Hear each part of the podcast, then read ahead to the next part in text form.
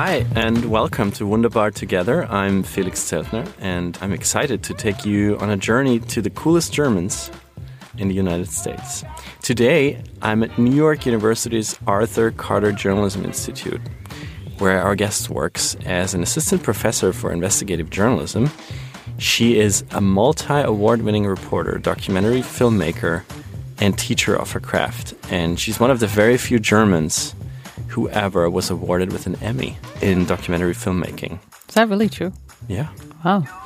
Her work has appeared in the New York Times, the Wall Street Journal, Time Magazine, The Atlantic, Vice, HBO, National Geographic, PBS, German Public Television, and most recently, she was responsible for all original video content at the Wall Street Journal.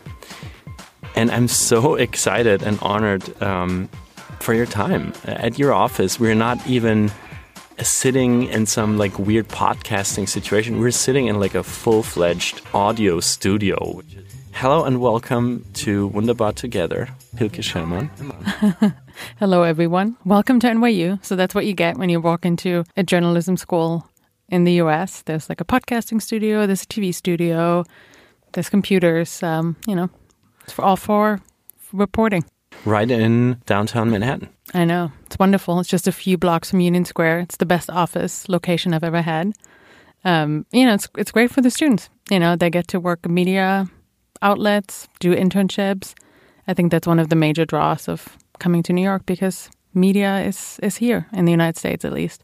You have not only worked here, you have not only worked all over the city, all over the country, you've worked worldwide. And when people look up your Twitter account at Hilke Schellmann, they'll see you smiling, holding up a statue of a winged woman holding an atom, um, also known as the Emmy statuette.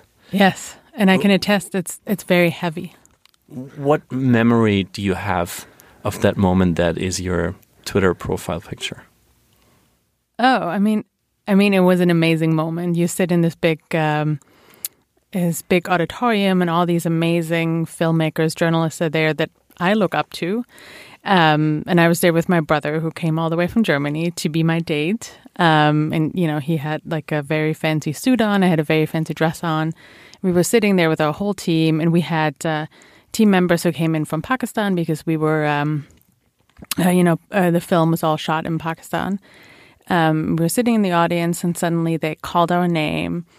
And from there, it's a little bit of a blur. You rush to the stage. Uh, you get 30 seconds. Luckily, we had written down our speech. So we gave the speech. And I don't know, it's just like overwhelming. You look at everyone, it's unbelievable that you get it. And then the funniest thing, of course, was that they give you an Emmy when you walk onto the stage. We give our speech we walk off, and I realized halfway through that I had forgotten the Emmy on the podium on this little thing. And so, of course, I ran back, grabbed the Emmy, ran back, ran back across the stage, and then the guy at the side of the stage was like, "Oh, well, that's not yours. That's a prop." And I was like, "Well, I guess I'm a first-time winner. I didn't know." Um, it was uh, it was a wonderful moment, and it really felt like I could feel the all of the hard work we put into it um, and we were rewarded for that. It felt like uh, one of the few times where I felt like, wow, I spent like three and a half years on this, and thanks that somebody thinks this was worth it. Because you know, while you're making a film. Um, and we went to Pakistan many times and we were editing, and you always wonder is anybody going to be interested in this? I'm very interested. I think this girl's story that we, you know, Kainat Soomro, who we are following, should be told. But what do I know? if anyone wants to see this. So it felt like, you know, a great honor that somebody else feels like, yes, this was an important film and her story was very important to be told. The movie that won you the Emmy is called Outlawed in, in Pakistan. Yeah. Um, can you tell us more how you made that movie and, and why back then? And it was the early 2010s, I believe. Yeah. So I think we started the film in 2009. Um, and it was right out of journalism school. So I met my co-director, um, Habiba Nosheen, in our first class in journalism school, reporting and writing, the most basic of all German, uh, the most basic of all journalism classes. Here in uh, no, at Columbia, at Columbia. the school uptown. uh, that's that's where I got my journalism degree. Um, So we met in class and we started working together. And we did a film um, already that went to national TV while we were at journalism school. But I wanted to do something about honor killings. And I wanted to do something about honor killings in Germany. And Habiba was interested, but said, you know what, we should really go to Pakistan. I'm sorry, it's not, I mean, you know, happens sometimes in Germany, but really Pakistan is the epicenter of honor killings in the world. And she's true. We looked at some reports. Um, you know, they're only estimates. You know, there's a very high number of unreported cases. But what we know from from reported cases in the media, by the government, we know that there are about a thousand honor killings in Pakistan every year, and that makes it unfortunately the country with the highest number of these incidents. And first, I looked at Abiba. I was like, I don't think it's a good idea to go to Pakistan. Um, and she looked at me and she said, Well, you have brown hair.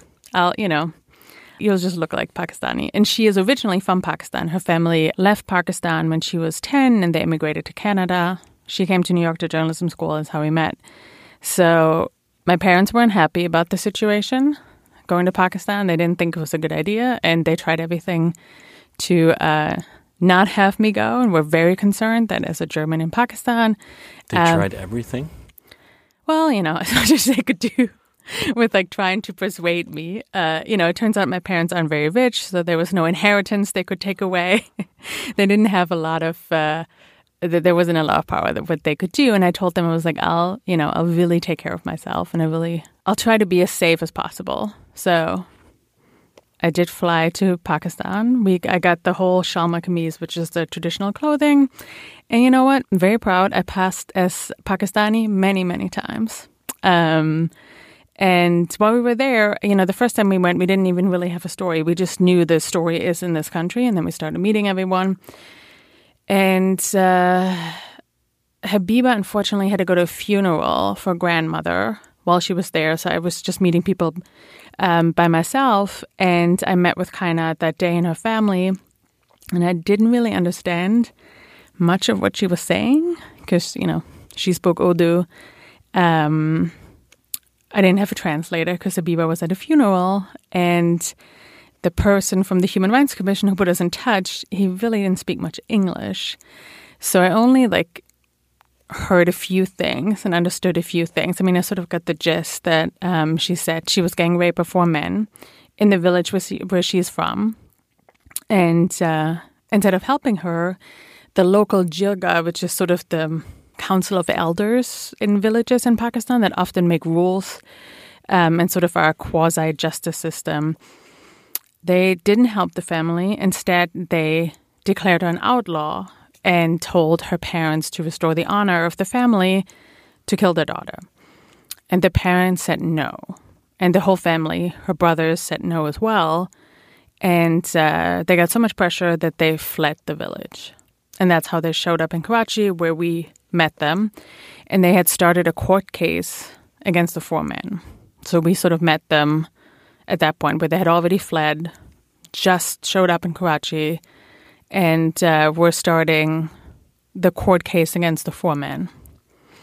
And I just remember filming with her, sort of talking with her as much as I could. And, and I just realized there's something about her. There's something that's like really strong and determined, and that really grabbed me. And then also the support that she had from her family, the support from her dad, the support from her uh, brothers. That was just very unusual. So I, I, knew that. That's all I knew. And then I went back home. Habiba came back from the funeral. A couple days later, we interviewed, you know, we talked to more people. And then we sat down and I kept saying, I was like, we have to talk to Kainat again. We have to talk to Kainat again. There is something very, very special about her. And Habiba was like, okay, well, fine.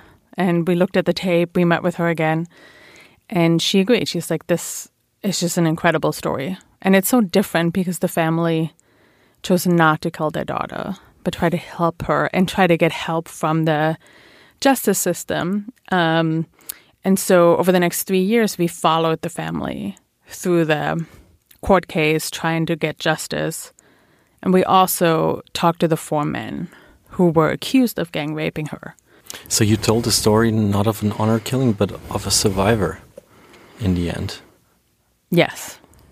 Yes. And you actually interviewed one or more of the alleged rapists. Yeah. How how did you do that? Mm, It was easier than anyone thinks it is. Um, well, the four men said they were innocent. And in court, they said one of them was married to Kainat, so there wasn't rape. So it turns out rape in marriage is not a crime in Pakistan. And they said the other three men never touched her. So until the, you know, until the last day, they proclaimed their innocence. Um, so they thought, they said they have been wrongly accused. So we um, we approached their lawyer, who was in Karachi, and their uncle. You know, the uncle of one of the. You know, it turns out one of the four men was sort of a very influential person in that village. He owned the grocery store and had a bit of money, and uh, another one of the men um, was his employee. So his uncle was living in Karachi and was dealing with a lot of the court stuff. So if we approached the lawyer and uncle and told them what we wanted to do. And they're like, okay, we have to come to the village. We're not going to come to Karachi because we don't want to get arrested. But if you want to come to the village, you can talk to us. So, so we did. And they were very, um, very forthcoming about what they thought about Kainat. So, you know, they, they, they did say that they're innocent and they said they didn't do it. Um, but they also said what they thought of her. And I think that was like one of the most striking scenes in the film because they just really go to town and say, like, well, she's a whore. If, you know, if this would happen to a woman, if this would have really happened to a woman, she would have sit at home and be quiet about it. No, like, honorable woman would ever speak about um, a rape. So she can't be an honorable woman. She's a whore. Um, and they just really showed everyone what they think of women who say that they've been raped. And I think it's not, um, you know, Pakistan is a very complex country. So we also met uh, Kainat's lawyer, who's a man who's helping her pro bono and is a very uh, progressive, very thoughtful person. And, you know, we met the father and the brother of Kainat who are also helping her. Um, but then we also met um, the alleged, uh, the alleged uh, rapist who had very uh, backwards ideas about women. How did that experience change you? How did it change me? I mean, it's sort of like it's like I've learned along the way a lot of times, and maybe that's one thing that I do think um, some people in the United States are particularly good at. Is like just take a risk, and that's what we did, or I felt like. Um, I mean, Habiba went back to her home country. She spoke the language. It was still a leap of faith. Um, but for me, it was a very big leap of faith. And I just was like, I'm just going to try it. And we'll see what happens. Maybe, maybe nothing happens. Maybe you don't find a story. Uh, maybe I barely make it out. Well, I'm not going to go there again. But I wanted to try it. And I think that was sort of, I mean, it helped me to be more resilient because it was really hard to make this film. Um, because, you know, it's, it turns out there's not that much funding for documentary film, probably nowhere in the world, um, but definitely not in the United States. So we got like a little bit of money. So we go to Pakistan, so pay for our travel expenses, stay with Habiba's family, live very cheaply, and do do some reporting. Then we came back. We edit the material ourselves, do like a small trailer, a, a print story. And then we got the second grant, so we can go back again. you know, we never paid us. So it was sort of like um, there was like little things. We never had enough money. I worked at the Wall Street Journal, which was wonderful. Um, but you know, that's how I paid my bills and my rent. And then at night we would edit or on the weekends and, and work on it. Um, how many years did it take you? Three and a half years. And how often were you in Pakistan at that time? Um, so I went three times. Okay. I went six weeks the first time, and then I went, I want to say four weeks, and then I went two weeks at the end. Um, and Habiba also went three times, and we only went together the first time. So we sort of pretty early on understood like, oh, we both have to keep our jobs to make ends meet so we can go when we have vacation or however we can like get free time. So we decided that we're going to go at different times to maximize our, maximize our time in the country. I guess the resilience that I've learned is like it just takes a really long time to make a documentary, and halfway through you want to kill the film. You know, you want to, you know, you're really upset at all the team members. You don't know how to pay people. I mean, the usual, and you just want to give up. And I think because we had two of us, like one always picked the other up. Like somebody felt like, oh my God, I can't do another cut. Like I can't, no. And then the other was like, no, no, we're that close. Let's move. Let's keep moving. Let's keep moving. The film came out in 2013. Yeah. It aired on PBS mm-hmm. Frontline, which mm-hmm. is the most prestigious format for those films in the country. Mm-hmm. It won awards. It was featured at Sundance Film Festival. What did your parents say in the end? about this? Oh, well, they were very proud and, and very happy. Uh, I mean, I think they sort of uh, maybe didn't fully get what it means to be nominated for an Emmy. I think they were just like, oh, I mean, good for you. Um, you know, they, they were mostly proud that the film ran on uh, WDR. Um, so they loved watching it on TV and telling their their their friends about it. Um, WDR, the largest public, uh, regional public yeah um, television in, in Germany. Yeah, so it's like a public broadcaster. So it, it, it aired on a public broadcaster in Germany, and they loved it. Um, and they did make me. There was an Emmy party when I came back to Germany. They threw me an Emmy party. They invited all their friends, and they put the the now infamous photo of me with the Emmy statue. It was printed on the cake. So that was really fun. Nice. How did this experience impact your life of being a German journalist in America? Um, I don't know if it changed anything that I was like a German journalist in, in America, but I would say it was a career making move. Um, and I do always tell that my students that, you know, I probably made 300 short videos for the Wall Street Journal. And I think some of them were really good. Some of them probably really sucked. Um, but none of them had this success, this notoriety as this big film, which was amazing because we could actually tell a profound long form story. So we could, you know, it's like a profound long term story. We could follow her for three years through the ups and downs of the trial, what happened to the men, um, you know, the alleged rapist, then also halfway uh, through the trial, her brother was killed. I mean, it was just a horrible, harrowing story. But because we kept on it, we were able to tell it in all its facets versus showing up somewhere for a day and quickly shooting with somebody. It felt like, wow, you really get a glimpse of her life and you walk in her shoes in Pakistan for a little bit. And I have to say, I was very, um, I was so surprised and really moved when we brought the film you know, we got money from the Pulitzer Center on Crisis Reporting, um, some seed money to go to Pakistan.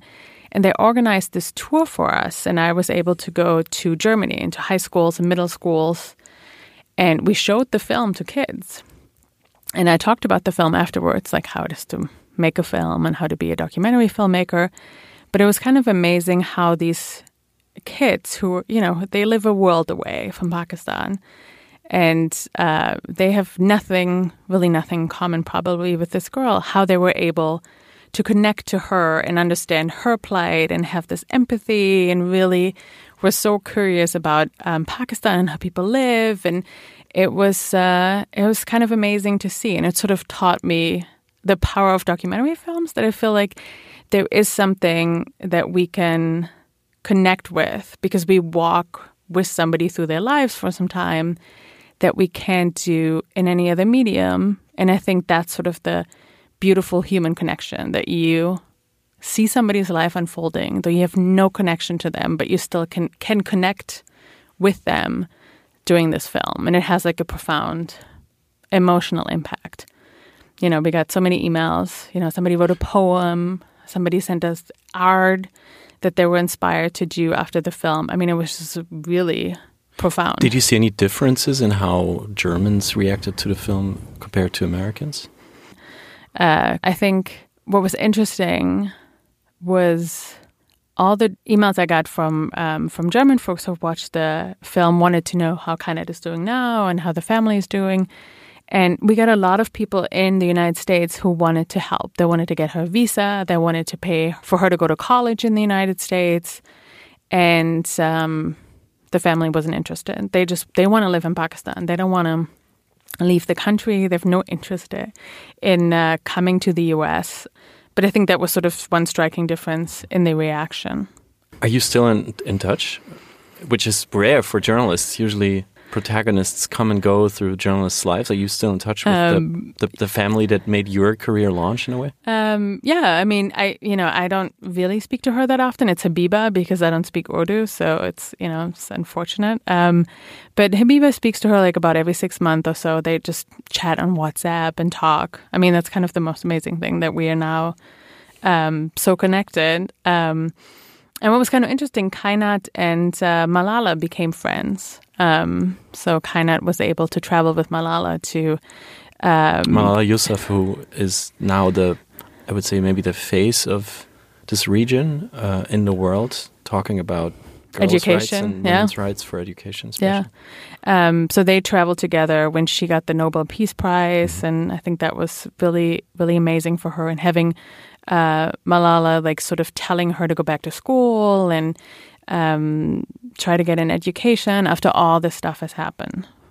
Let's take a step back for a moment because I, I I'm I'm interested in to find out more about your roots. Where are you from? Where did you grow up? I grew up in uh, Bielefeld, which uh, every German will start laughing about that um, because apparently it's a town that doesn't exist. It does exist. I'm from there. It's pretty. It's pretty wonderful. You know, it's like. How would you explain this this meme of a town that doesn't exist? Like, what is this all about? if you ever uh, meet somebody else who's from Bielefeld, they will, as I do, roll their eyes about this uh, long dead joke, as we think. Um, I think this is like from the early internet when there were just, uh, uh you know, sort of chat boards or, um, you know, maybe the early 90s. Um, and I guess somebody was curious about Bielefeld, and somebody else answered, well, Bielefeld doesn't exist. And I think the reasoning for people is that, you know, there are three exits on the Autobahn that are all labeled Bielefeld.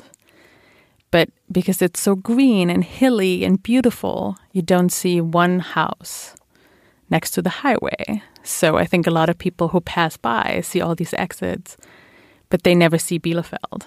So somebody came up with this, well, Bielefeld doesn't exist. And then it just became this thing that now every German believes that Bielefeld doesn't exist. Um, but I can assure you, everyone, it does. Uh, I'm from there. Um, when you think of this town, what comes to mind? What picture comes to your mind? I mean, it's just like it's like an unassuming town that has everything, but it's not like truly outstanding. You know, it's like 300,000 people, maybe 350,000 by now. It's, you know, it's nice size. Um, it's right on the mountains. Um, so it's the uh, first mountain range when you come from northern Germany, which is very flat. Um, so it rains a lot. Um, it's very green. Um, has a lot of history. Of course, it has a castle, has an old city. Um, but it's very industrial. So it really grew after the Industrial Revolution and now everyone who knows it exists now associates it with uh, baking powder and one of the largest food conglomerates in the world, which is Dr. Oetker, which has their um, main office or main manufacturing um, in, in, in Bielefeld. So it's a town that has everything but is beautifully under the map. So, you know, it has a university, it has great schools, it had great concerts when I was young, and had great clubs it was a wonderfully great contained place. I still like to go shopping because I don't like shopping. And, you know, there's like one pedestrian mall in Bielefeld and you just go to the 20 stores, you've seen everything, and then you just make your decision. You don't have to like go to the other part of town and go to another clothing store. It's like you've seen it all, and then you just buy the stuff that you need and you're done. Mm-hmm. The liberating but, feeling of limited of, of, limited supplies. Um, and I guess you know, for for an American audience, I always say like, um, and that is by no means an offense to the people of Minneapolis, but it sort of is like a little bit maybe the Minneapolis of, of Germany. It's like a mid-sized town. It's perfectly fine. It's cute. Rain. It rains a lot. It's like it has beautiful outdoors. You can go hiking in the mountains, and that's about it. You know, it's it's it's it's wonderful. And when you're in high school, you want to get out. And so I decided to study in Berlin. Uh, And your parents uh, were they in some way involved in bringing you to the profession you have today, or Oh, was it journalism? somebody else? Yeah. Um, no. I think my parents are still baffled by all of their children's uh, work choices. I think uh, I think my family is like a wonderful success story of Germany's uh, social democratic that that happened in the seventies, which really opened up uh, higher education and universities to working class, middle class uh, folks who didn't go to college before. So I'm the first person. My family went to college. My parents didn't go to college. And I don't think it was really on their radar that their daughter would go to college. Yeah, I just was very lucky then. I had like a great elementary school teacher who thought I should go to the highest tier of schools. In Germany, I went to gymnasium. I really enjoyed going there. Um, and then I sort of decided I'm going to go go to college. And uh, my family still calls me the professor this today. Rightfully Uh, so. um, my sister also is a professor because she also did go to college. She got a real PhD. I, I just got a professor title. I don't have a PhD. Um, but my sister did um, because everyone, you know, my whole family is like, uh, my dad uh, works in insurance. So he is sort of uh, um, another another success story. Somebody who came, my grandfather worked in an assembly line. Uh, my my father is like the first white collar worker in the family. I'm the first one who went to college, and uh, my whole family they're all um, yeah they're working class. They're bakers, carpenters, and none of them has ever been to college. So they were always like, "What do you do at university?" and it is. Uh, uh, you know, and sometimes you ask yourself that too. what am I doing at university? What am I reading today? What am I uh, doing today? But um, I guess that was that was the big thing. Oh, you know what? In high school, I started writing for the local paper. You know, a monthly magazine. You know, it was a weekly magazine in Bielefeld that had a monthly student um, section. So I started writing there, uh, very short little reviews and articles.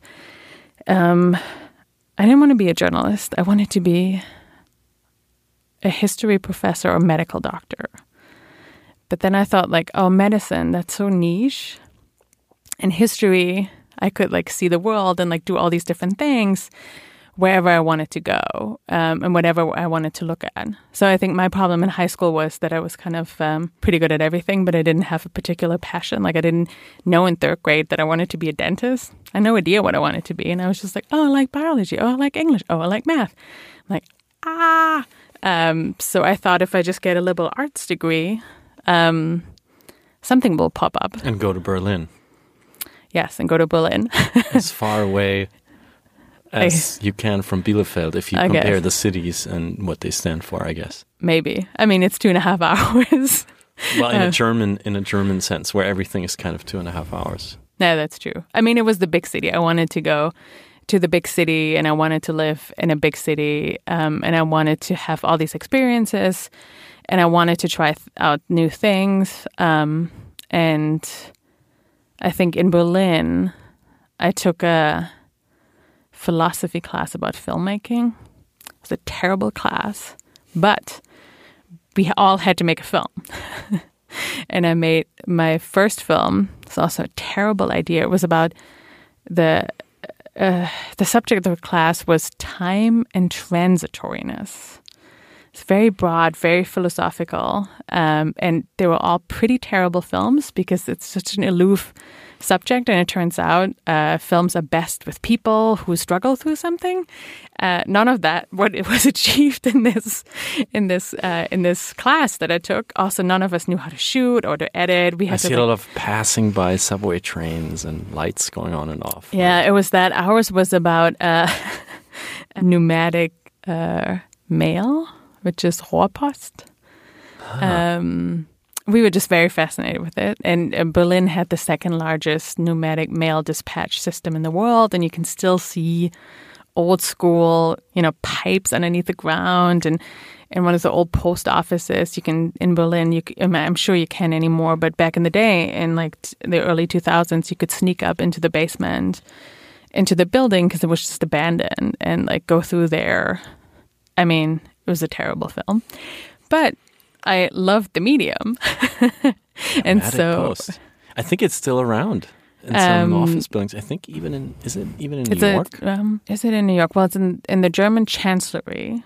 Um, so they put it in there. I want to say maybe 20 years ago because you can hack into it. Like you have these tubes where you put in contracts or, you know, like high classified information. So you put it in the tubes and then you like swoosh it from, send it from one desk to another. Um, so you can't hack into the system. You see, you're saying Merkel is still sending pneumatic mail? Yeah. Well, it was like actually a new thing that they put in 20 years ago. Um, and like in, in Germany, I've never seen in the United States, but in Germany, like big companies like Home Depot and stuff, they have pneumatic mail tubes at the cashiers because they suck in the cash and send it right into the vault through these pipes. I've tried to dig up a, a, little bit of your early work, but it was it was hard. Maybe my research wasn't good enough. But in the huge print journalism database, I found one interview mm-hmm. you did about 17 years ago with uh, Carlos Santana. Oh yeah, I any, think that was our first uh, big interview.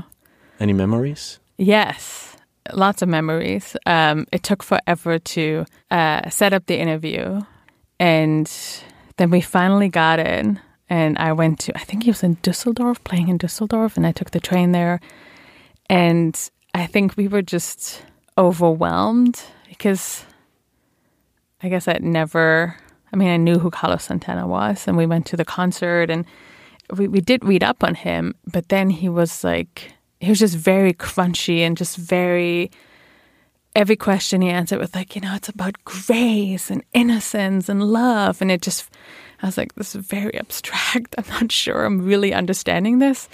Um, but I think we got enough out of him um, that it was interesting. And the Taz took it and we sold it to a few other regional papers that were really into it. Taz, um, uh, left wing Berlin newspaper, quite famous there. Yeah, they wanted it. Um, you know, we just totally cold pitched it to them. We was you. Um, yeah, I was working with somebody else, um, Katharina Teutsch, who I had okay. met in uh, college, and who knew she had a connection to Carlos Santana through like three different people, and we just went after that poor guy. well, we did like yeah, you did chase him, him, down, track him down. Uh, yes, and I always always recommend that to anyone in journalism. It's like you know, maybe a no is like a beginning of a yes. and I get that a lot. Uh, you know, people say no, and then I'm like, I'm like, really? Like, how can I, you know, get around here? And like, what can I do uh, to get the person to talk? You know, sometimes it takes two or three or four efforts, and that's totally normal in journalism. And I think that's something I had to learn that, like, no maybe doesn't mean no. It's maybe just like an inconvenient time, and maybe six months later something else happened, and maybe people are willing to talk. Was Carlos Santana your first touch point with the U.S.?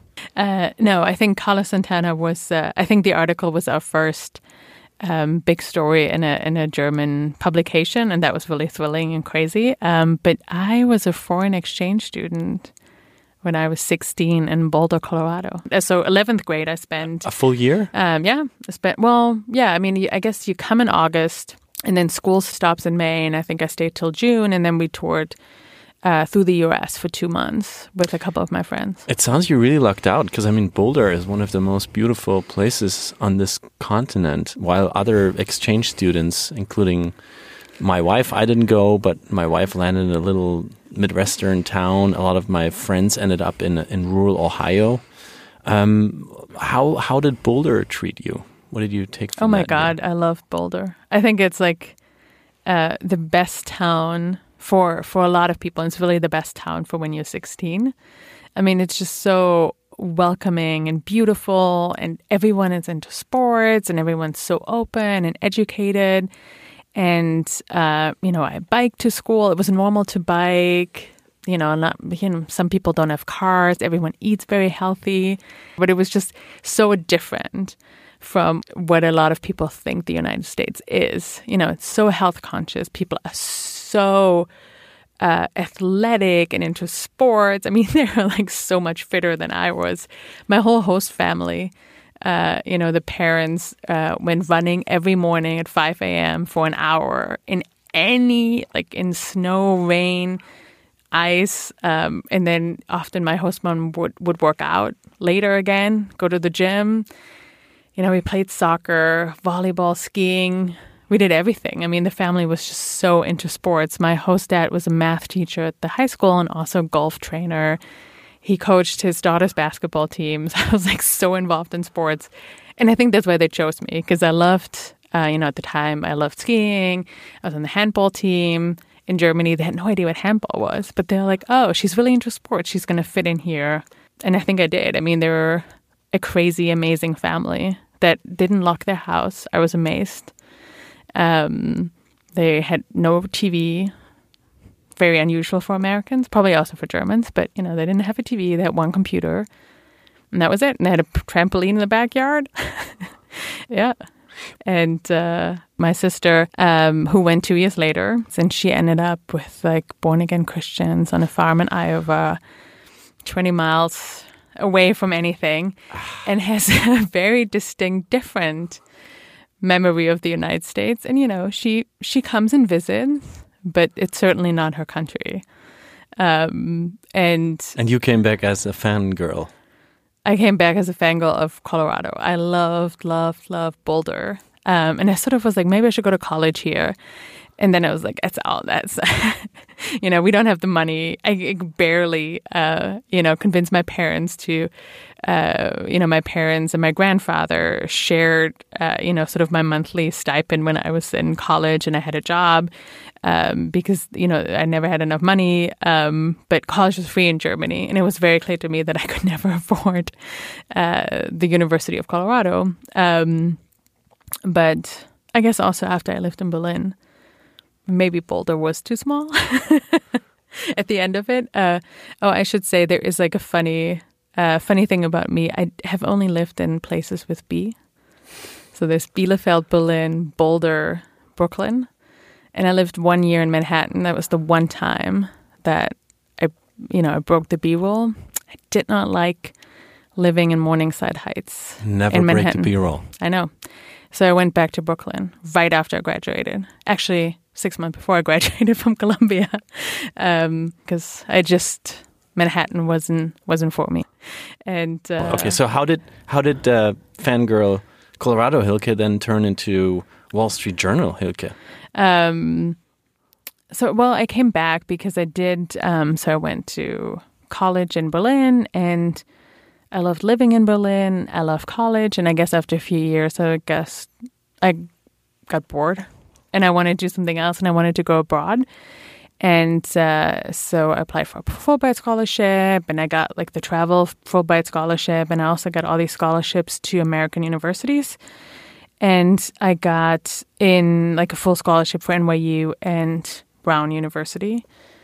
And it was like the hardest thing in my life because I remember looking at both of these letters and, you know, I needed to accept one or the other. And I was like, okay, I'm going to go to Brown because it's Ivy League and they have this great cinema studies program. And then put that, I was like, decision made. And then I got a stomach ache. And I was like, okay, fine. Maybe I need to revisit this decision. And then I would look at NYU and I was like, oh, it's New York, it's NYU. I was like, I'm going to go to NYU. And then I got a stomach ache. And it was like, and so I realized through this uh, experience um, that I was like, you just have to make a decision and then you cannot look back. You're not allowed to second guess your decision, to feel bad about what you did. It is what it is, and you have to make a decision. So I decided I wanted to be in New York, and I chose NYU. I think it was the best decision ever. but what do I know? I mean, I have no idea how my life would have turned out if I went to Providence, Rhode Island. I hope fine, but um, yeah. So I came back to um, to the U.S., co-founded this documentary collaborative uh, with like seven Americans living together in in Brooklyn, of course. Um, Which part of Brooklyn? Williamsburg. It's called UnionDocs. It's on Union Avenue, 322 Union Avenue. It's now its own cultural institution. I, I didn't have that much to do with the professionalization of the place, but I was there for two years and I loved every minute. Um, and while I was at NYU, I also started interning in, in media places. And I did radio and TV and different things. And then I went back to Berlin. And then I came back in 2008 to study investigative journalism and broadcast journalism at Columbia University. And right out of Columbia, I uh, got an internship at the Wall Street Journal, and then they offered me a job. What is investigative journalism? How does it separate itself from other forms of, of reporting? Yeah, it's a good question. I mean, I'm sort of trying to make the case to all my students that we all need to be investigative journalists. um, I mean, it's uh, not reactive newsmaking where something happens and you just report on this accident happened, this new law is passed. You might actually go in there and somebody tells you, oh, I don't think this is right. You know, how they set prices for drugs you're like, oh, that's interesting. Are there any, is there a sy- systemic problem? Are there any laws that are being broken? Is there corruption? Um, so you start digging and you find the story versus the story happens and you report on it. So you um, consult a lot of databases. You know, you look for court records, um, you look for government documents, anything to support your thesis. You talk to experts and you really build the story often yourself. Like you come, it's not that you come up with the story because you don't invent the story, but you report the story for the first time. And that sets the agenda for a lot of news organization, right? Like if a, if a plane crash happens, we all write about it. But if you have the story that this horrible systemic wrongdoing is happening in a hospital chain, you are the only one who has the story and you set the news agenda. Um, and there isn't much of a history of in, in investigative journalism in Germany. It's not really being taught. It's very reliant on uh, whistleblowers um, that I think is sort of the Spiegel, which is the largest German weekly news magazine, often relies on. Um, you know, whistleblowers in the government or leaks. But there isn't a lot of digging on your own. A lot of like looking through the evidence. What do I have? Looking through the documents, building spreadsheets with data. And, and that's what I learned in the US. So I already worked as a journalist in Germany and I might have been a little frustrated. and I wanted to become an investigative journalist. What do you think are the biggest differences between journalism in Germany and the US?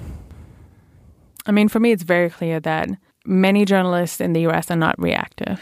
They dig for their own stories. They go deep. They do investigative uh, reporting. Um, they talk to people on the ground.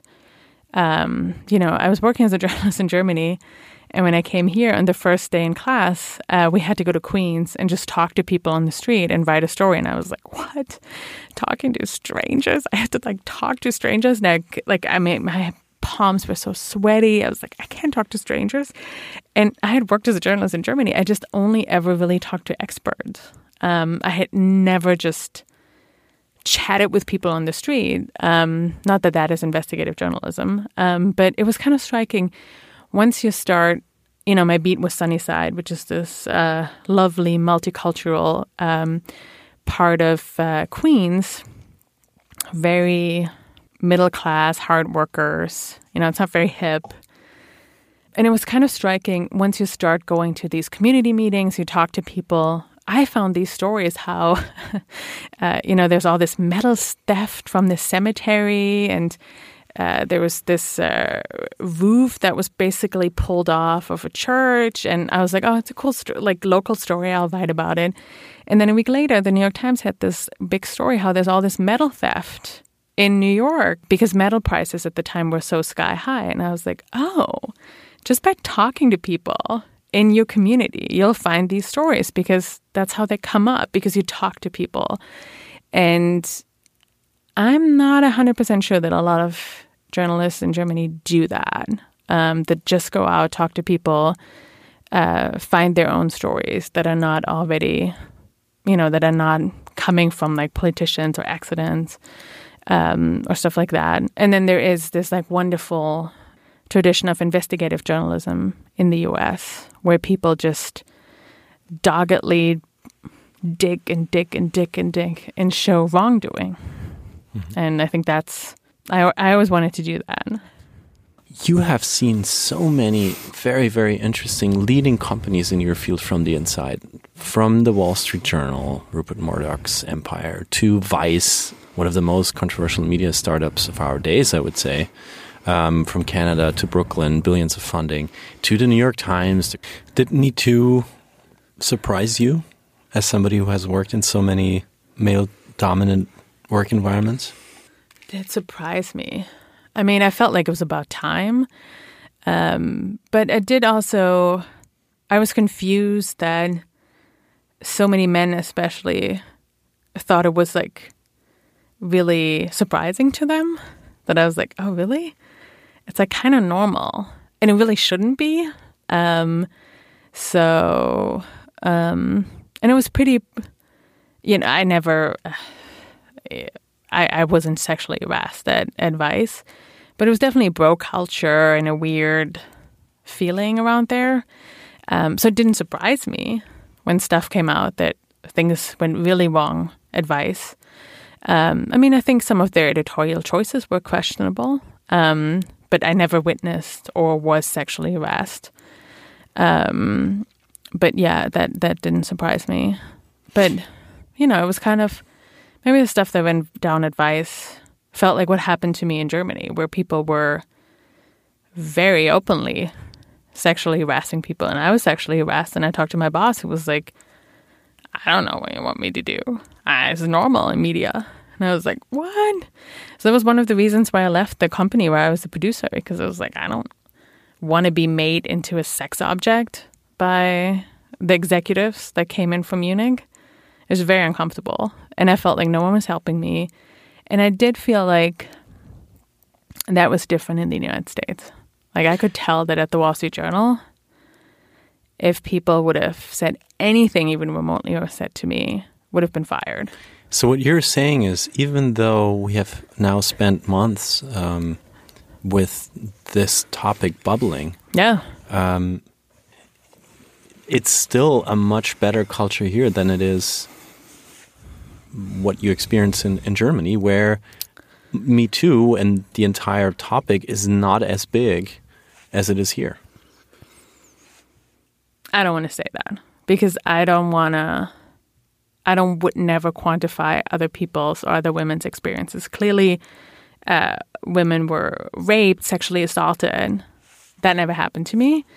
I was I was verbally harassed, um, and that that happened to me in Germany, and it didn't happen to me in the U.S. But I wouldn't say that one is worse or the other. I mean, I think in in Germany, just um, sexual jokes, weird things that men say to women at work, they're just way more prevalent than here.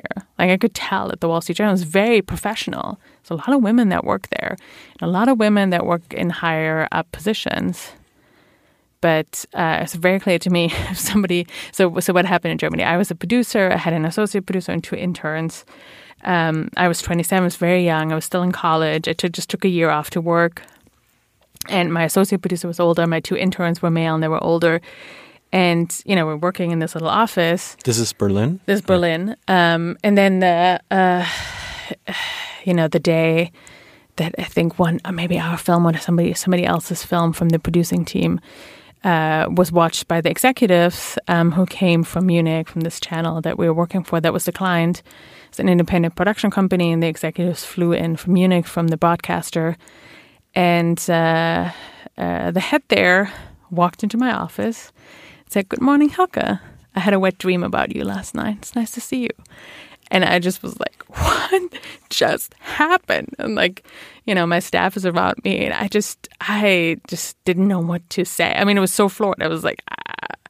And, uh, you know, there were a couple other things like that um, by, uh, you know, sort of the male executives. There's no female executive at the time. And I was like, what the hell happened? And what is this? And so it took me a while to understand why I was so bothered by this. I was like, why am I so bothered? It was clearly totally dumb. I mean, I'm really sorry for the guy. I'm really sorry for his wife because his wife was pregnant at the time. And I just was like, oh, you're horrible, dude. Horrible. Um, but like after a few months, I was like, oh, I think I understand why it bothers me.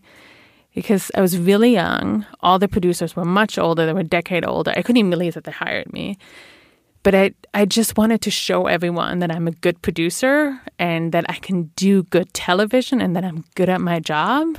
And then, you know, an executive walks in and just minimizes you to a sexual object. And it was clear, like, I couldn't win.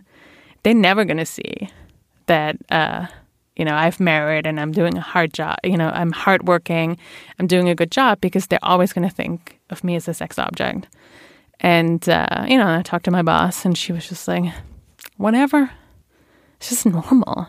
She's like, you know, it was worse for me 20 years ago. And I was like, it's supposed to help.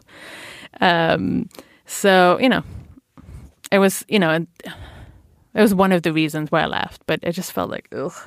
So if somebody had said that at the Wall Street Journal, I'm, I, I am 100% sure they would have been walked out the day off. There would be no tolerance for, for this kind of behavior. No tolerance.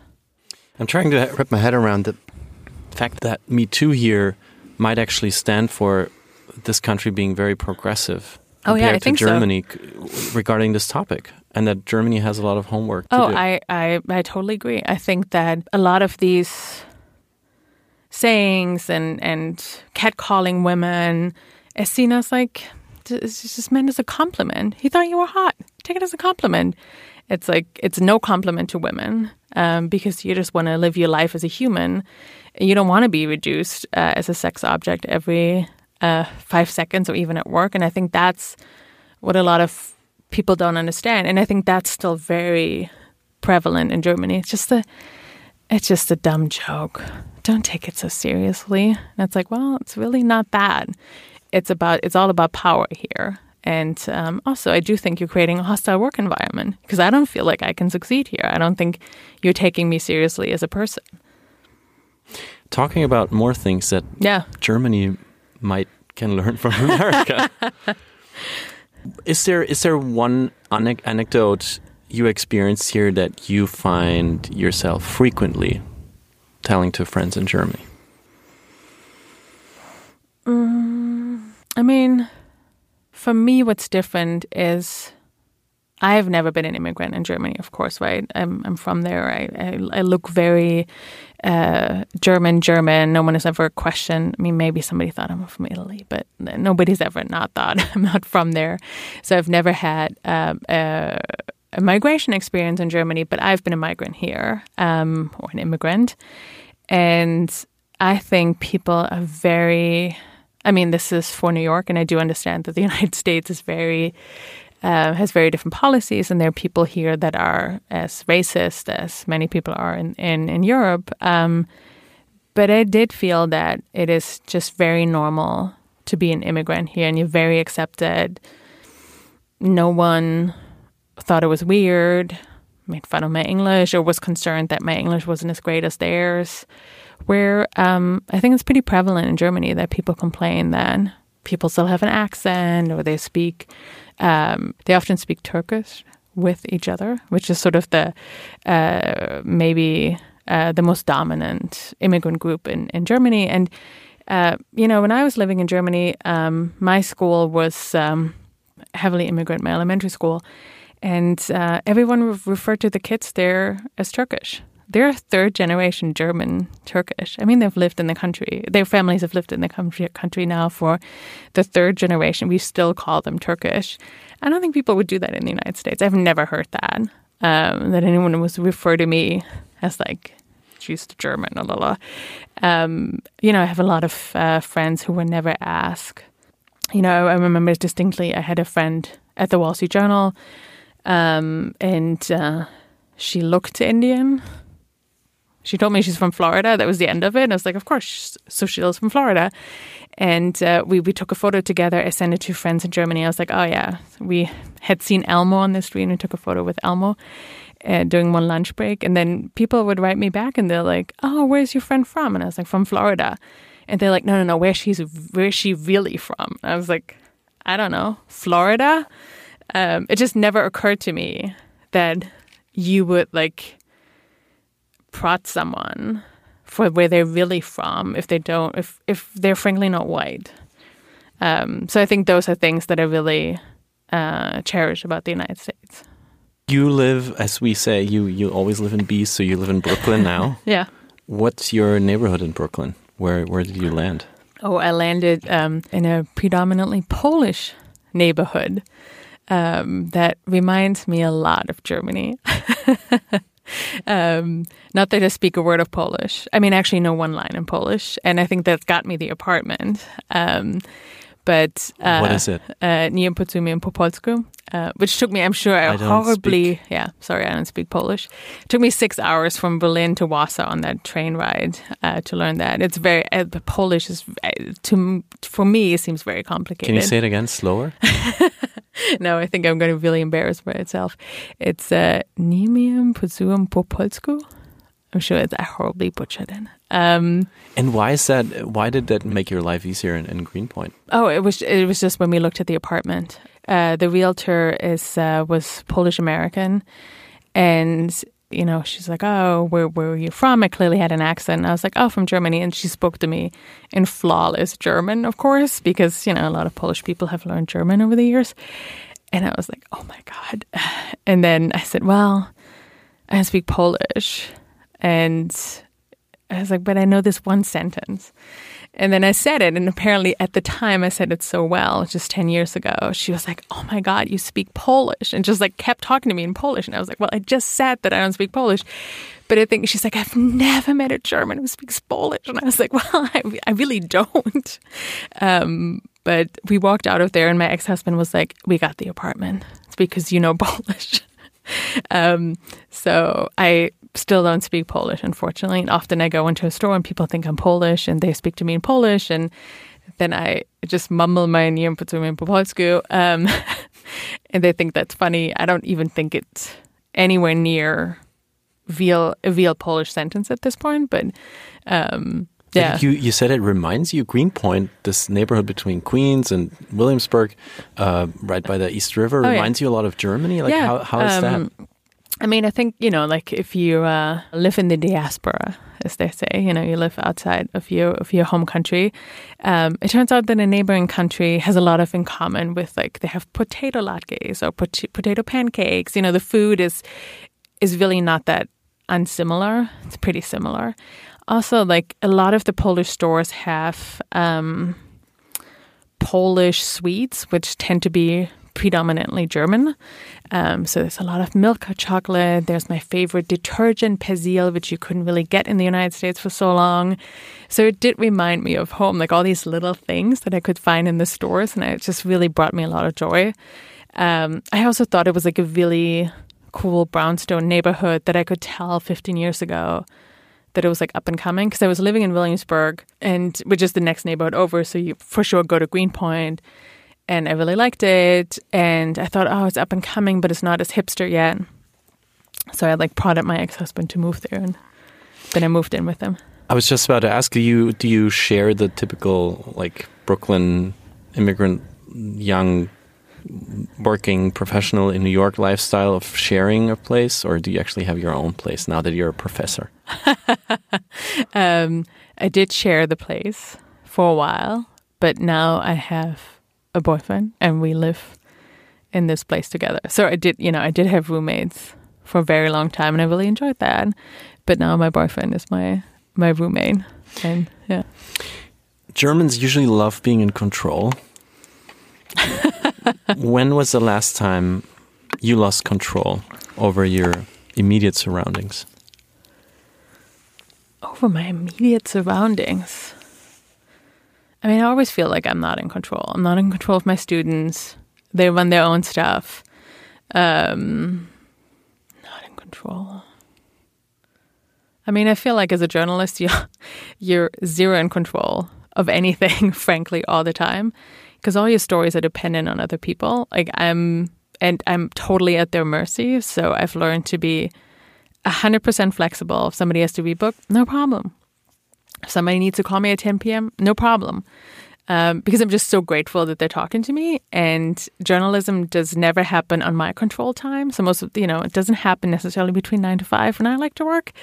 Um, it happens on everyone else's time. Um, you know, it's like long hours. I have to finish the story. It just is what it is, and you just have to be okay with that. You're now as a journalist working on the future. You are mm-hmm. trying to figure out how technology impacts society. Mm-hmm. And uh, you're doing that in the U.S. mostly. And I, I thought I saw that you were just in New Orleans at a real-time crime center where they are monitoring the entire city with, I think, 400 cameras and uh, screening all emergency calls in real time that come in. Why did you report on that? So I'm really interested in um, artificial intelligence and machine learning, and I do think that it is. Um, I don't know if I think it's the fourth uh, industrial revolution, but I do think it's a game changer, and I think it's here to stay. So different. I mean, you know, maybe maybe I'll be proven wrong in six months, but I didn't find AI. I was just in a cab ride. Um, and I was uh, driving to the train station with this Lyft driver. And I just chatted with him and I was like, hey, how was your day? What happened? And he was like, you know, it was a weird day. And I was like, really? What happened? And he's like, you know, I've applied to a baggage handler position at the airport here. And I had a job interview today. And I was like, how's the job interview? And he's like, weird. It was with a robot. And I was like, with a robot? And he's like, yeah, it was like a robot voice. And it asked me three questions. And I was like, tell me more. What? Um, so he told me about that, and I got his, you know, I was like, I'm a journalist. May I call you? And he was like, No problem. Um, you were smelling. I was not smelling it. It was like my own my curiosity, and of course, I put it in my notebook. I still have his phone number. I never called him, and I and I and I sort of forgot about it until I went to a, a AI conference a few months later, and uh, I think even a few more months later and uh, somebody who was at the Equal Employment Opportunity Commission, who had just left the Regulatory Commission for Employment, she was talking about how she can't sleep at night because there's machine learning AI is being used in the space, and some of the stuff she has seen was very questionable. And I remember the robot guy. Uh, the guy with the robot phone interview, and I was like, maybe there's something there. And then I started looking into it, um, talked to random people who shared with me what they're doing in the space, and I went to a IO industrial and organizational psychologist conference. It's the people that are often in hiring and they do a lot of the assessment tests and stuff. And there were all this AI and machine learning stuff that was coming up and it was so hotly discussed. There was this like, is this for real? Does this really work? We don't know. And I was like, wow, this has is changing the hiring uh, landscape so profoundly. And so many people are being interviewed with video AI based video interviews, resume screening, it's all machine learning, that kind of stuff. LinkedIn, it uses machine learning to match people. And it's like a real profound change. And there was no one reporting on it. And I was like, oh my God, I'm fascinated because I think it's very important who gets a job. It's like actually material for our livelihood, who gets hired. And um, if there is like big data, machine learning is being used for that, we should really take a closer look. And so a lot of the technology that I have covered is sort of very similar. Stuff that's being used, the machine learning that's being used in deep neural networks, and unsupervised learning that's that's being used in the hiring space is also used in other functions. So the police uses that in their video analytics software. Um, it's it's machine learning based, and it's also unsupervised learning. Um, so the cameras now learn what's usual and unusual in a space without any human input. Um, so in in the video that we show in the piece, you for example see that there's you know night at a park in Boston, and the camera was trained on Bo- on this park in Boston, and suddenly it snows, so it sends an alert because there's a snow machine running weird circles. So it was like vehicle going in weird circles. It also flagged people at 3 a.m. walking their dog as unusual activity. Um, so it was just interesting to see how computers classify patterns and who belongs and who doesn't belong and what's normal and what's not normal and I think there there's there's a lot of problematic stuff. Um, and and and what we did with the police was also to show that not only are there surveillance cameras, but what's new is that the surveillance cameras can basically write their own metadata. So they can find you. If I know that, you know, somebody has uh, robbed a bodega that has a gray shirt on and has brown hair and glasses, I can put that in, in the computer and in the whole camera system, they're all locked up, uh, they're all linked up. The whole camera system pulls out all the men in gray shirts with brown hair and glasses on. And then if I identify you and your face, it looks only for you. It can track you through space and time. And I think that's new, that the police can actually follow you through space and time. And through um, that kind of pattern analysis, we learn a lot about people. You know, it might be just, you know, that you go to church often or who you're meeting with. And that gives me a whole different insight than just seeing you once at a location. Mm-hmm. So we can build predictive patterns out of that. Um, and I think people did not realize how pervasive that technology is. I organize conferences on the future of work for a living. And um, when we gather people, our mission is always to empower them for the future of work. Yes. So to leave a positive impact. That's also why our company is called Work Awesome. Um, however, when we get to to talk to them, when we do workshops, when we get the feedback, we see that a lot of people come to our conferences with strong emotions on the future of work, and a lot of them are um, not so positive. People are afraid of losing their job. Yeah. They're afraid of uh, restructuring their company with digital means and not knowing how that actually is supposed to work. Um, they're scared of the, you know, oh, the, the, the robots coming for us, this like headline, right? You have the luxury of spending most of your day on this topic, which most people can't. So you have so much more knowledge. What, how, how scared should we be? I think I was very scared at the beginning, and now I'm less scared because I look into the machines and I get access to the machines sometimes, not always and um, it's not as sophisticated as we think it is. Um, some of the stuff in the hiring space, I sometimes feel like, wow, it's very simple equations here that the computer does. It does it automatically.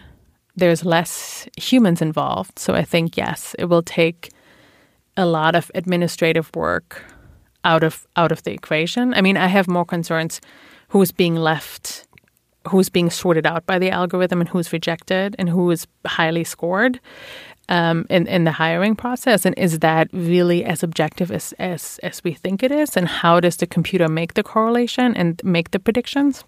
So I should say it's more like how does the computer make the predictions? And is it really following causation? Meaning that these variables in the job actually have a meaningful relationship, or is it just random correlations? Um, you know, like for example, somebody found out 10 years ago so that people who are um, have a high IQ like curly fries. It's a wonderful correlation because it probably means that if you would eat a lot of curly fries, you would not get any smarter by eating curly fries. So it's just a random thing. It's just in this one group.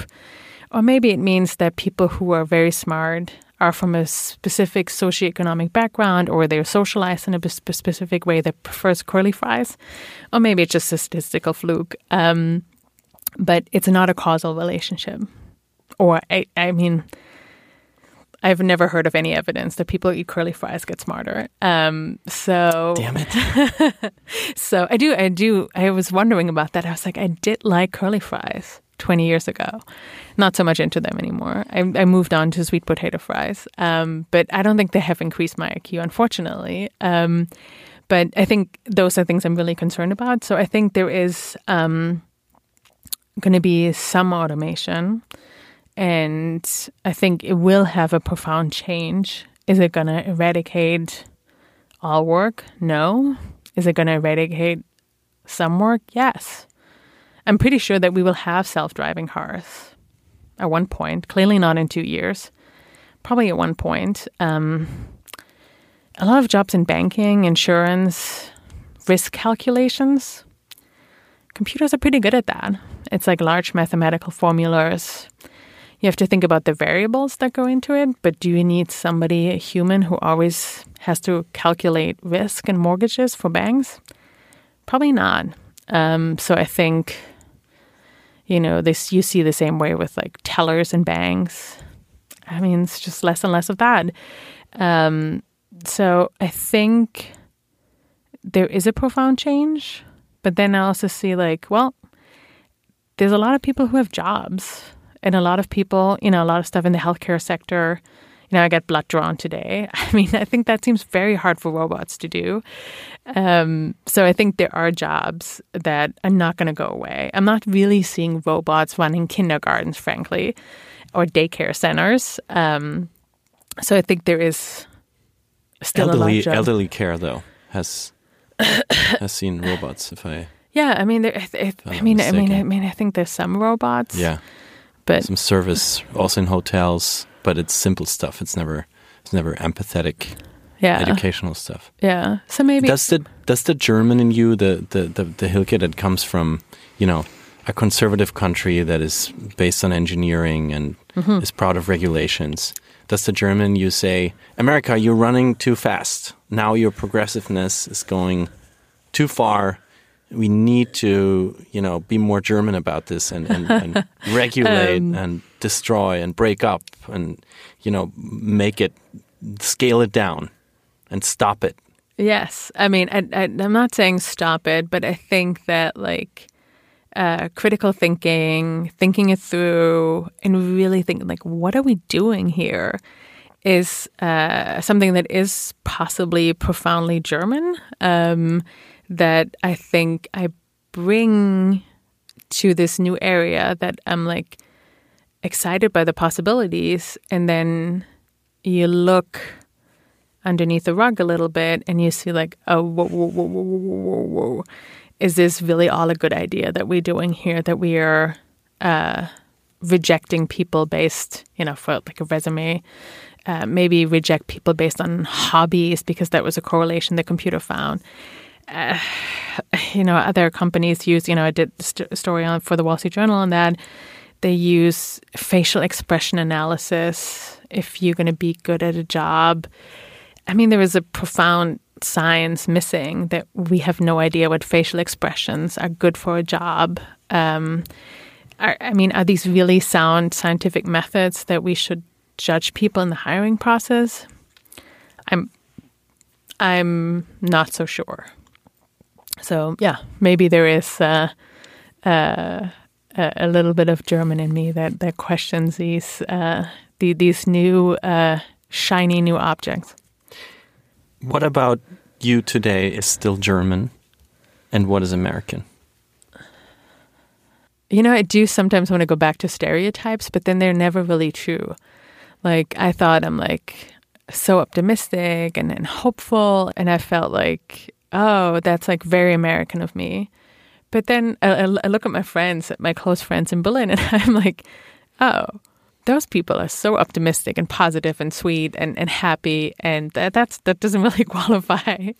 Uh, maybe maybe that's not exactly true. Um, and uh, I, I do have to say, I think my boyfriend is, is grumpier than I am, and he is solidly American. So I don't like the stereotypes when you look closer; they're just not really that accurate. Um, I mean, I do think that like uh, really questioning things and like thinking deeply about stuff would be a German way. But then I think about like, well, there isn't really investigative journalism in Germany, and the digging is such an American thing that I can't really uh, say that either. Uh, that that is uh, German of me. I think maybe it's like the awesome morph morphing of all of these things. Um, I don't know. I think actually people. I think other people are better judges of what's German in me. I do still eat. You know, I found like a new supply of quark at Whole Foods, which is this very specific milk product that I eat with a lot of love and strawberries um, as a summer food that non-American understand. So I think that What's the difference to yogurt?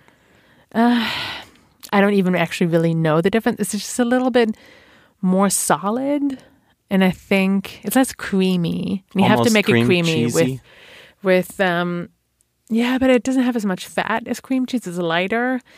Um, I mean, it's definitely a byproduct. It's like lighter than ricotta cheese, but maybe that's its closest uh, relative in the cheese world. I'm, I'm no cheese cheese expert. I should uh, and investigate this. Um, but I just love quark with a little bit of milk and sugar and strawberries in the summer, and I could never find it. And so I was so happy to find it at Whole Foods.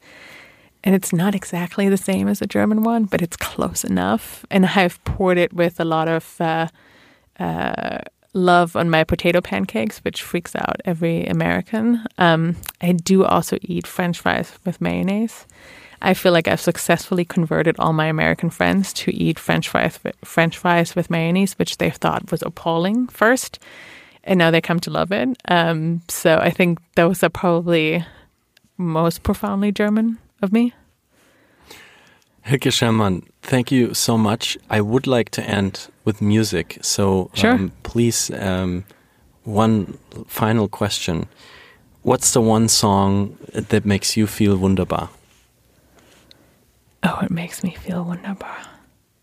I mean, there is a lot of uh, there's a lot of songs that make me feel wunderbar, but I think one song that I weirdly played over and over uh, was, um, you know, there was a time, I guess, in the '70s or so when some big international stars sang songs in German. That was like a thing. So there is a song that the Beatles sang in German, and it's Ich lieb dich, ja, ja, ja.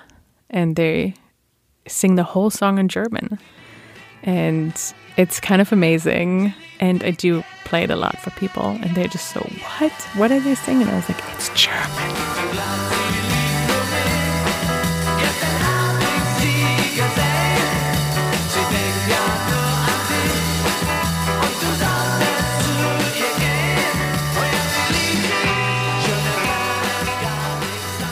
Ich lieb dich. What better ending for um, this wonderful interview? Thank you so much, Hilke Schellmann, Thank you for having me. for sitting down uh, with us in this beautiful little podcasting studio at NYU. Thanks to our producer, also Peter Took. Uh, thanks to all of you for listening to um, Wunderbar Together. You can learn all about it on wunderbartogether.org. And uh, if you like what you've heard, uh, rate us on your favorite podcasting service and feed and join us again. My name is Felix Zeltner. Thank you so much and see you soon. Bye bye. You have to say tschüss. Oh, Oh, tschüss. That's everyone. Tschüss. tschüss. Auf Wiederhören. Yeah. That's what all Germans always say. It's like maybe the most endearing thing that Germans ever brought to saying goodbye. Tschüssi. Tschüss. Servus. Tschüss, tschüss, tschüss. denn mit dir allein kann sie nur glücklich sein.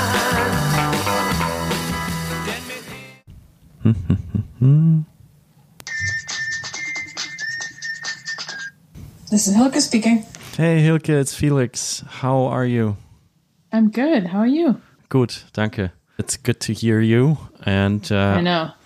I'm calling you because since our conversation, the world has become a slightly different one. Uh, we couldn't sit together now doing an interview in the podcast studio at NYU um, because a pandemic has pretty much ended any interpersonal conversations. So I'm calling you to give us a pandemic update because I think quite a lot happened in your life over the few months that have gone by since our conversation. Please, please tell us how you are, where you are, what's going on in your life. Uh, yeah, I mean, um, as you know, uh, you and I live in New York City, and that was the hardest hit, possibly the hardest hit city in the world with the uh, coronavirus. And you know, I had several several friends who got ill, and that was it's just really hard to see all of that and to uh, listen to the media updates, what's going on in New York hospitals. It just really, it's a really tough situation um, to be in a city that has been so hard hit and everyone lives so close together. And the thing that makes New York beautiful is like the us being so close together and everyone from all over the world being together is has now become uh, what what makes us sick, and that's really just really really sad. Um, and uh, yeah, so that happened. A pandemic happened, and also what happened slightly before the pandemic was that when we uh, when we talked uh, back in the day, I was I was very pregnant, um, and now I have a beautiful daughter, and she's amazing. Um, she was luckily born uh, just before everything hit, um, so we had this beautiful baby home with us. Um, but then we also did decide because uh, New York was just um, the the medical situation in New York was just so bleak that we felt like, oh, we have a newborn what are we going to do when she falls ill? Like if she has a fever, she needs to go to the hospital if she's very little. And it just felt like we can't take her to a hospital. Um, you know, everything is a coronavirus ER, and that's really, really important. Um, but we can't take a newborn there um, and get treatment. We, she might just get infected. Um, same with urgent care. Uh, same with, uh, frankly, our pediatrician uh, office was closed. Um, so we couldn't even go there if something happened. So we decided, uh, we got very lucky that my partner's uh, sister has a weekend home in Michigan.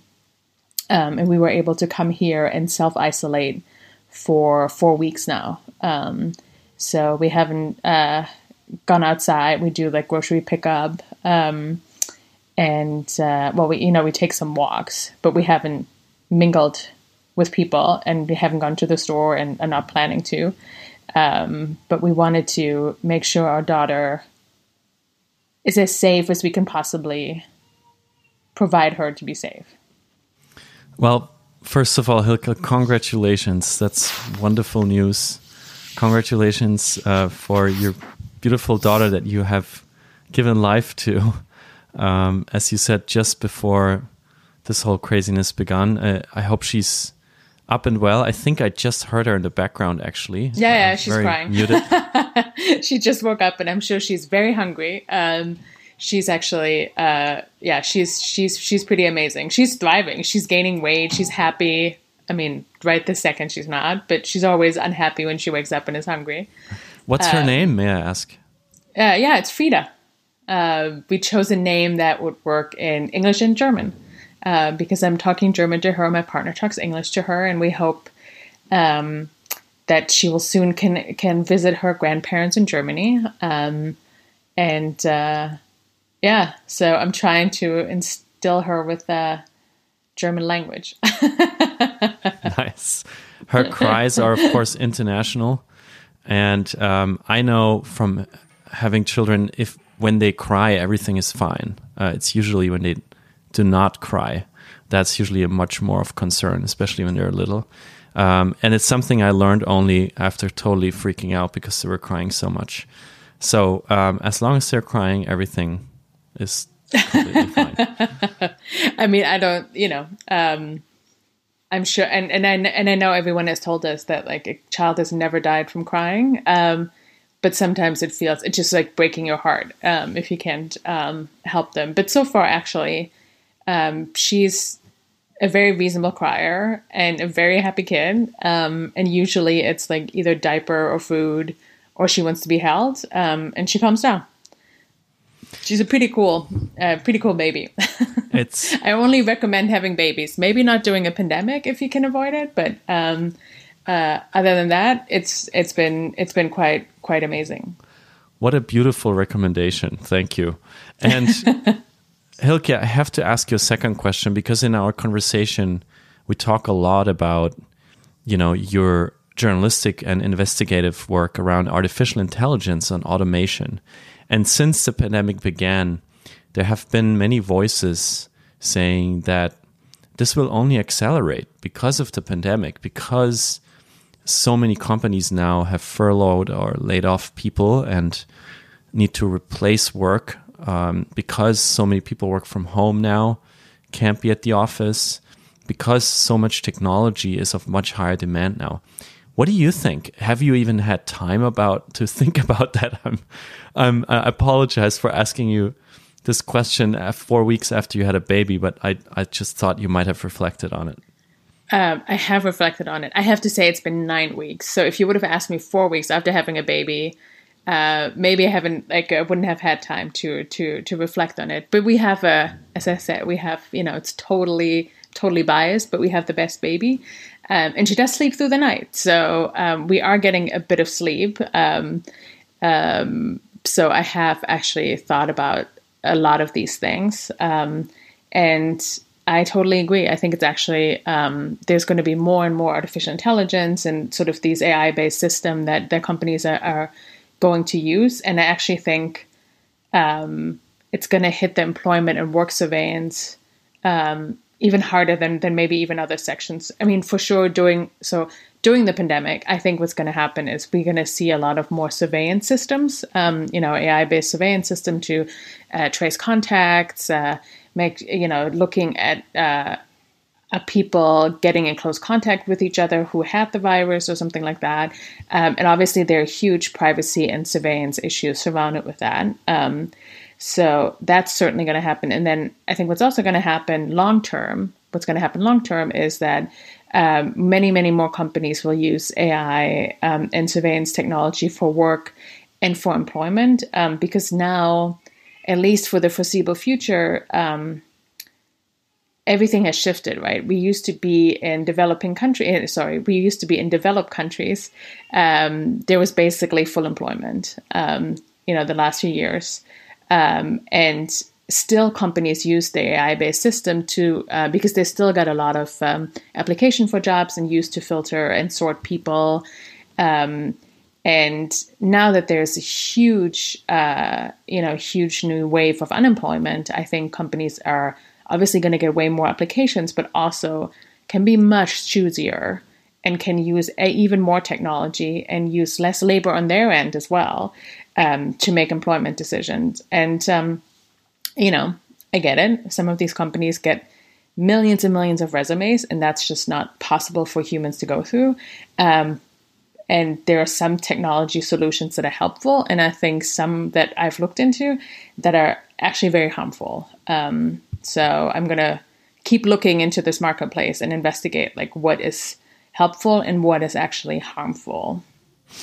Would you, as a last question, because I hear Fida is also calling you in the background, would you have maybe one advice for somebody who is looking for a job now? What to do in these automated times? It's a really tough question. Um, and it's really hard to give advice. Um, for that because it's just really hard to know what's what's in the specific black box of a company that you're applying for. Um, so it used to be, you know, basic resume scanners would look at the job description and look at the words that are in the job description and look at your resume and see and look like, oh, okay, you have, you know, 90% of the keywords overlap. Okay, you go into the pile of we should call this person back, you know, or, you know, like somebody who, who could potentially be a good employee here. Um, but the systems are getting more sophisticated and some of them are getting more bias prone. So it's actually qu- quite hard to um, make a suggestion because every resume screener or every uh, you know video job interview is based on mostly different data. So I have no idea what the input data is. So it's really hard to recommend output data. But what I've learned is um, there are sometimes very primitive things in these systems.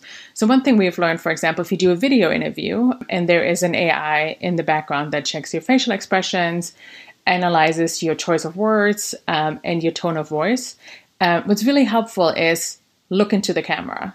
Because if the system tracks you look into the camera, it will be uh, computed as engagement and everyone wants an engaged employee. So that's one thing we've learned over and over. Just look at that little green light on your laptop or look at into the camera on your phone, and you'll get very high high scores on on engagement. Um, and with with resumes, I do think there's still some help to just make sure that what's in the job description you put that in your resume, and hopefully you'll get um, a resume screener that very much looks at keywords and um, hopes to just match up keywords in the job description with your resume. Hilke Schellmann, thank you so very much for giving us an update on your life, which has been particularly exciting uh, over the last weeks. And I wish you and your partner and Fida, little Fida, all the best. And I can't wait to see you again uh, Yeah. in real life too. after this is over. Not just a green light at the top of my laptop, but uh, a real human. So Yeah. thank you very much, and me too. Uh, say hi to your you. to your family. Yeah, and everyone stay stay healthy and and socially distance. It's the only thing we got. That's it. Thank you. Take care, Hilke. Yeah. Bye. Bye.